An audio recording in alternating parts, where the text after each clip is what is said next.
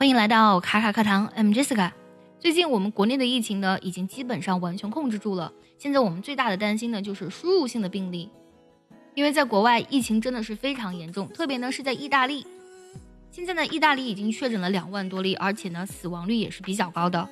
随着确诊人数和死亡病例的不断增加呢，意大利呢前段时间呢也宣布了封城。不过呢，这个封城 （lockdown） 和我们意义上的封城呢还是不太一样的。意大利在封城之后，人们的真实生活是怎样的呢？今天呢，我们分享几个意大利网友的留言，分享他们真实的生活。接下来呢，我就来朗读一下这些留言。One, I'm a final year medic and I'm graduating on Thursday over Skype. Two, we should stay at home, but people are selfish and don't care.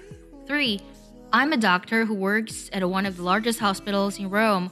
The situation seems much worse than reported in the news. We're scared but we continue to go to work for a sense of responsibility by turning. We do not have suitable safeguards for our protection. 4. High school student here. Schools are simply closed, and the TV is full of ads about washing your hands and avoid contact with other people.